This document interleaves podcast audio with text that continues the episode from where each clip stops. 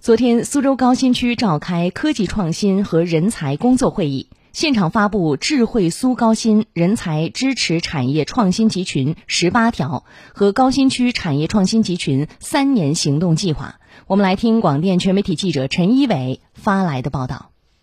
现场，苏州高新区人才服务提升年系列活动启动。智慧苏高新人才支持产业创新集群十八条发布，着眼人才选育留用全链条，高新区将实施政策直送、人才直通、项目直达、服务直享四大行动，创新开展四十项活动，对顶尖人才团队给予最低五千万元上不封顶的支持，并提供免费办公启动场所及租金补贴。同时推出人才乐居二点零版，三年打造两万套高端人才住房。苏州高新区工委组织部副部长、区人事管理局局长蒋月霞：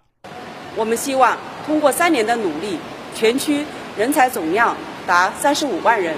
高层次人才超五点五万人，将我们高新区打造成为人才发展现代化强区，让人才成为高新区最鲜明的标识。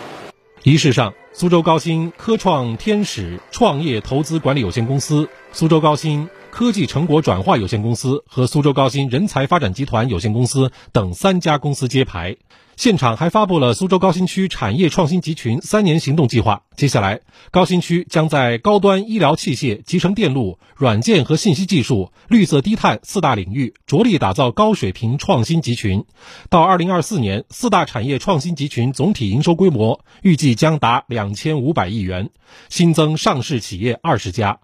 苏州高新区科创局局长、党组书记李伟，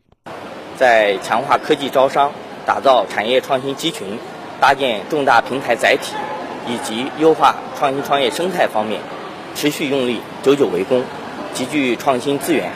深化创新协同，扩大创新成果，